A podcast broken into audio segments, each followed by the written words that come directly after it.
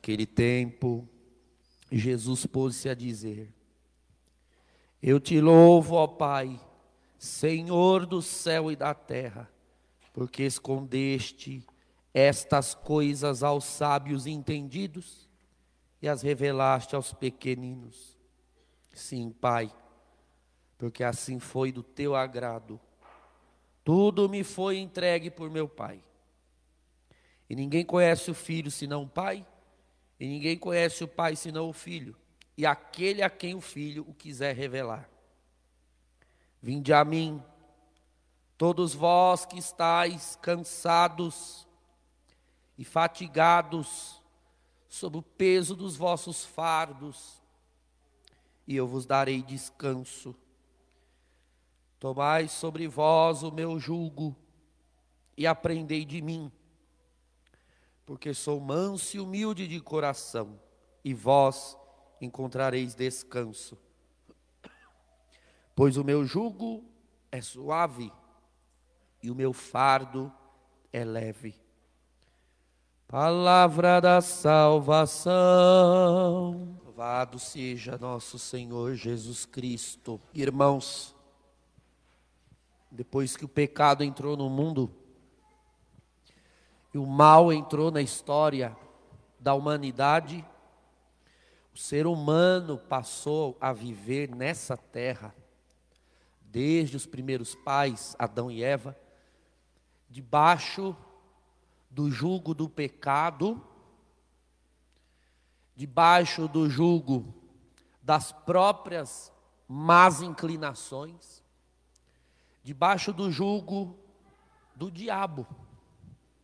Jugo, para quem não sabe, não idealiza, é um instrumento agrícola colocado nas costas dos animais, com o qual se prende um ou dois animais a um arado, para que ele vá puxando o arado. Um jugo, uma trave de madeira sobre as costas.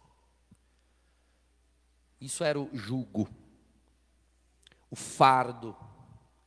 E todos nós, irmãos, enquanto vivermos nesse mundo, teremos de carregar fardos, por causa da condição frágil da nossa natureza humana. O Senhor nos prometeu uma vida sem fardos, mas essa vida não está aqui.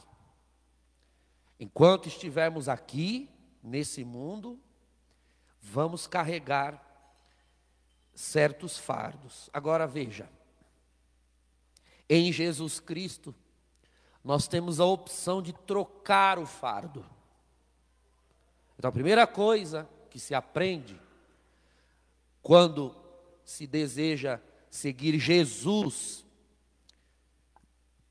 Primeira coisa que é importante todos nós termos em mente para não cairmos na cilada de uma doutrina falsa, de uma ideia falsa de Jesus.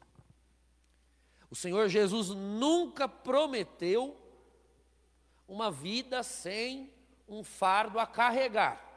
Se alguém procura uma religião cristã, analgésica, que simplesmente tira as dores e anestesia esta vida, olha, corra de lugares que pregam essas facilidades. Corra. Isso não corresponde à vida real.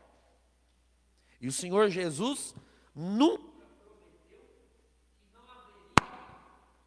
Senhor Jesus nunca prometeu que não haveria sofrimentos, pelo contrário, se há um povo que sofre, é o povo cristão. Há dois mil anos, há dois mil anos nós somos o povo da cruz. Então o Senhor diz assim: Vinde a mim, vós que estáis cansados, e eu vou aliviar vocês. Então, a primeira impressão é que provavelmente, quem sabe, Ele não tire todos os fardos das nossas costas mas de repente ele faz uma proposta aparentemente contraditória. peguem para vós o meu jugo, o meu fardo. Ah, Senhor, eu já tenho um. E o senhor quer pegar o meu para dar outro? Seis por meia dúzia? Não, irmãos. Não é seis por meia dúzia.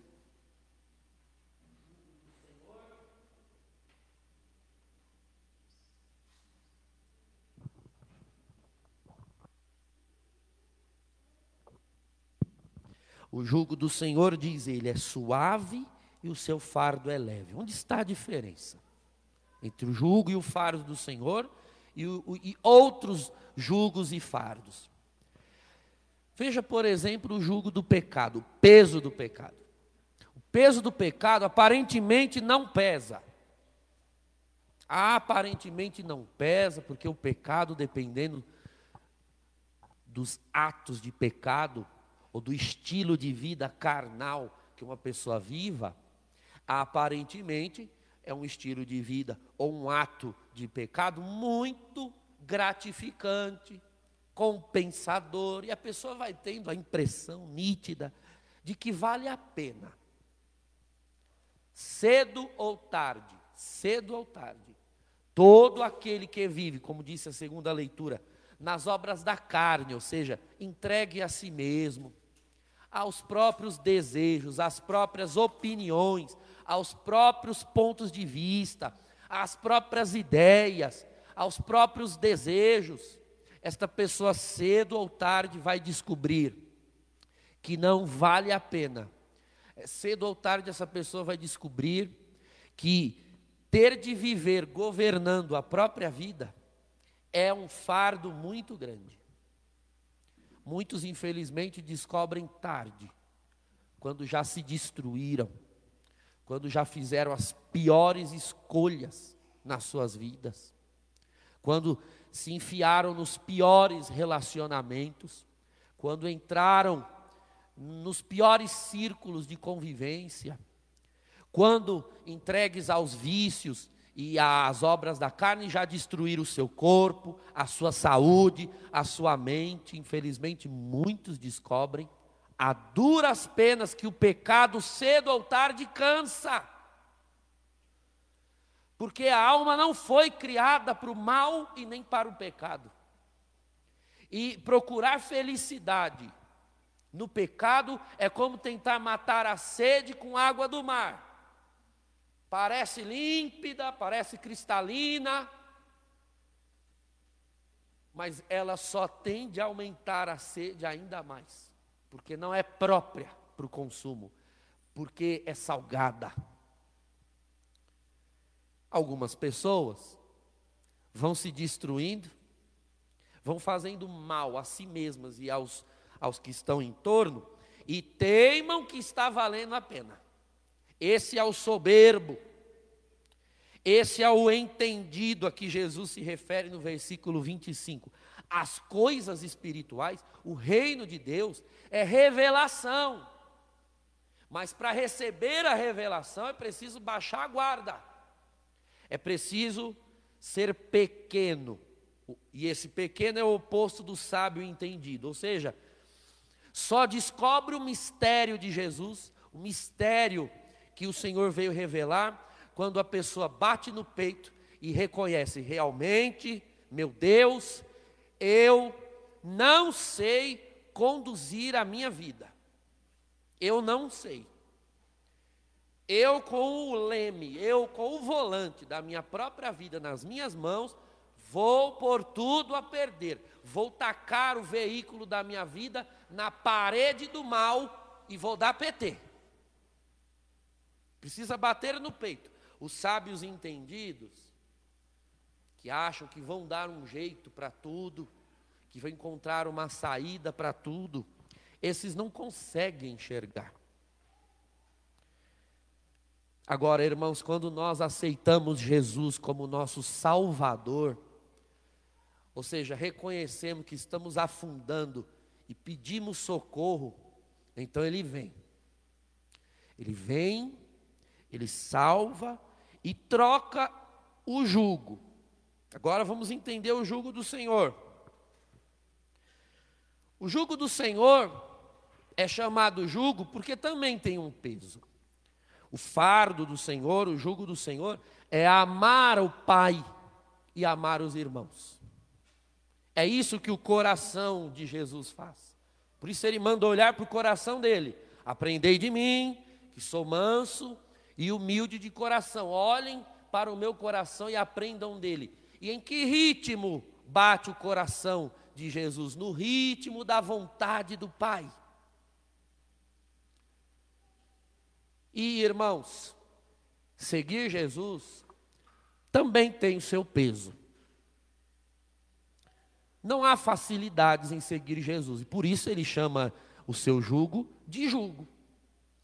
Porque seguir os mandamentos exige um esforço, obedecer à doutrina exige a morte para si mesmo, porque amar a Deus consiste num amor obediente que ama a sua providência, mas também se vê obrigado a amar suas permissões, que nem sempre são compreensíveis, porque Deus às vezes nos ama de um jeito aparentemente muito estranho.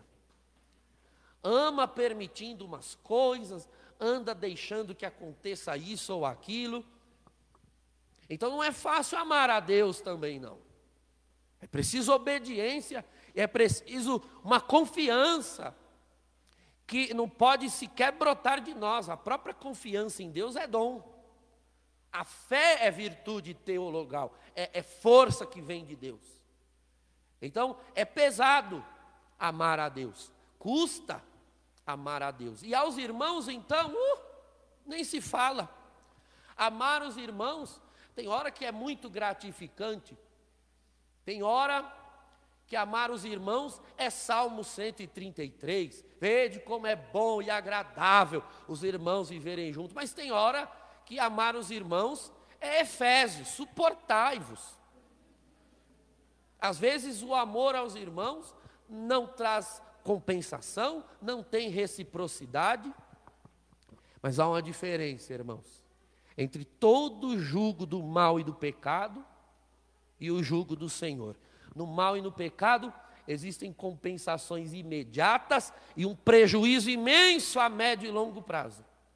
No jugo do Senhor, amando ao Pai, amando a Deus e amando aos irmãos, dói, mas vale a pena. O pecado não vale a pena, mas amar a Deus, irmãos, enche a nossa alma alimenta a nossa vida. E por mais que claudicando e tropeçando, nós continuamos amando, teimando no amor de Deus, porque Ele nos preenche, nos basta, vale a pena carregar esse jugo. Nós carregamos, sim, é pesado, sim, mas nós vamos, irmãos, carregando um jugo agora com uma promessa no amanhã, de que a cruz que nós carregamos, ela não traz compensação agora, como o pecado faz, mas traz uma vitória escondida para eu pegar do outro lado. Ela traz uma coroa de redenção que me aguarda como recompensa. Então nós carregamos sim cruz, aprendemos do Senhor manso e humilde, que vai subindo o Calvário, aparentemente sem grande compreensão das permissões de Deus, nós aprendemos de Jesus no caminho do Gólgota, olhando para o coração dele, tendo um coração como o da Santíssima Virgem Maria, que vai olhando talvez sem compreender muita coisa, ou como os apóstolos que fugiram, porque aquilo que era para ser um reino está mais parecendo uma derrota. Mas lá na frente, se há algo que Deus sabe fazer, é ser expert em apresentar porquês. Lá na frente, irmãos, quando nós vemos qual era o propósito do Senhor, só nos vai restar dizer: realmente, Senhor, o tempo inteiro o Senhor estava certo. Glória a Jesus Nazareno. Então, larga o peso, larga o fardo de si mesmo, do pecado, do mal, e toma o do Senhor. Toma o de Jesus. Ele vale a pena carregar. Vale a pena suportar. E veja, irmãos, ele pesa, mas há uma grande diferença também entre o fardo de Jesus e o fardo do mal. O fardo do mal vai sugando as nossas forças. O de Jesus pesa, mas dentro de nós o Senhor vai injetando o seu espírito. Vai injetando o seu espírito, disse Paulo aos Romanos no capítulo 8. E o espírito de Deus vai entrando no coração daquele que insiste em sofrer com Jesus e por Jesus. E ele vai entrando, irmãos, como um fogo entra na lenha. Não é à toa que o fardo de Jesus é pleno na cruz, no madeiro. Sofrer, morrer para si, é ir deitando no lenho, é ir se fazendo como Jesus. Está aqui, Senhor, eu tenho este sofrimento. Se você tem a cruz, o sofrimento da cruz, e deita em cima, para virar sacrifício só falta o fogo. E quando o Espírito Santo encontra um coração que sabe sofrer como o Senhor, então ele vem, queima, consome. E o sacrifício sobe ao Pai e o Pai responde em forma de alegria para a nossa alma.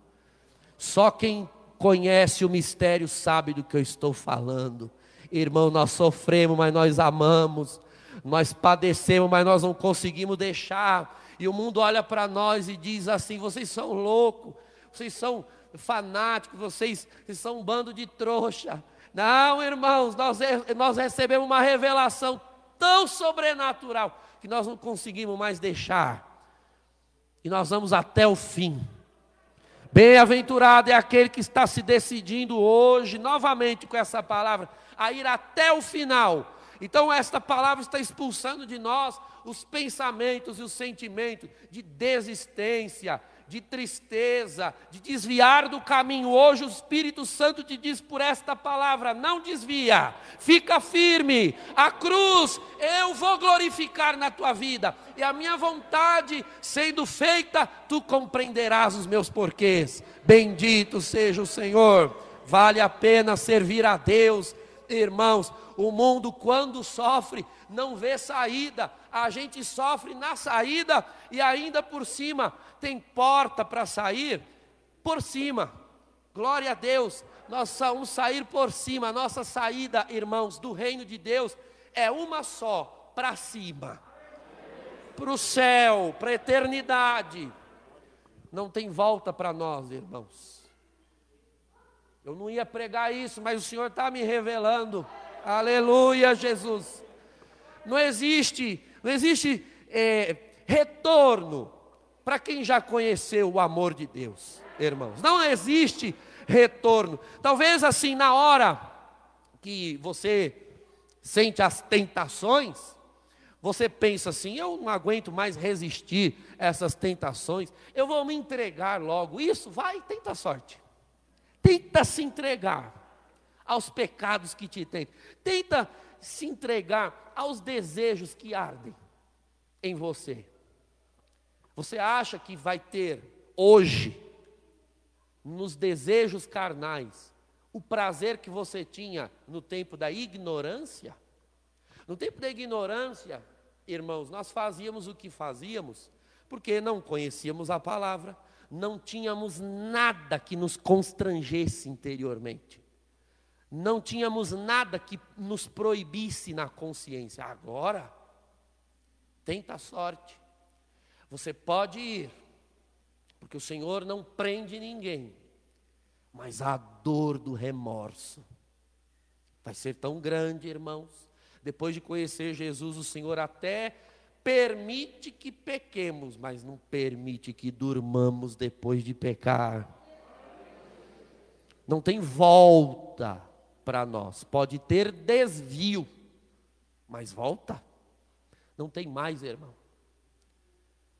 Só tem uma porta, a do céu. Vai andando até conseguir passar por ela. porta estreita. Não fique para trás. Não fique para trás. Hoje, por esta palavra, o Senhor está te dando ânimo de novo. Vale a pena servir ao Senhor. Vale a pena amar a Jesus. Ainda que as nossas, aleluia, ainda que as nossas más inclinações, a nossa preguiça, a nossa letargia, a nossa inércia vão nos prendendo, você olha para o crucificado. Com certeza há uma cruz na tua casa, uma cruz no teu peito, um católico sem cruz, perde o norte, olha para a cruz e diz: é, esse é o caminho. Passar por cima de si mesmo. Então eu digo não para mim, um sim para o Senhor. Dói, é um peso, é um fardo, mas vale a pena.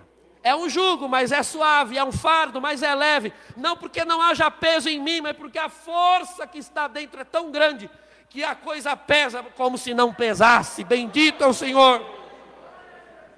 E no final, nós vamos receber recompensa gloriosa. Irmãos, o cristão tem que caminhar motivado por dois nortes. É que pode se dizer dois, na verdade é um com duas fases. Olhe para a cruz para saber o que fazer agora, crucificar-se. Mas olha para o ressuscitado para saber o que te espera amanhã. Morre hoje, ressuscita amanhã. Se crucifica hoje e ressurge amanhã.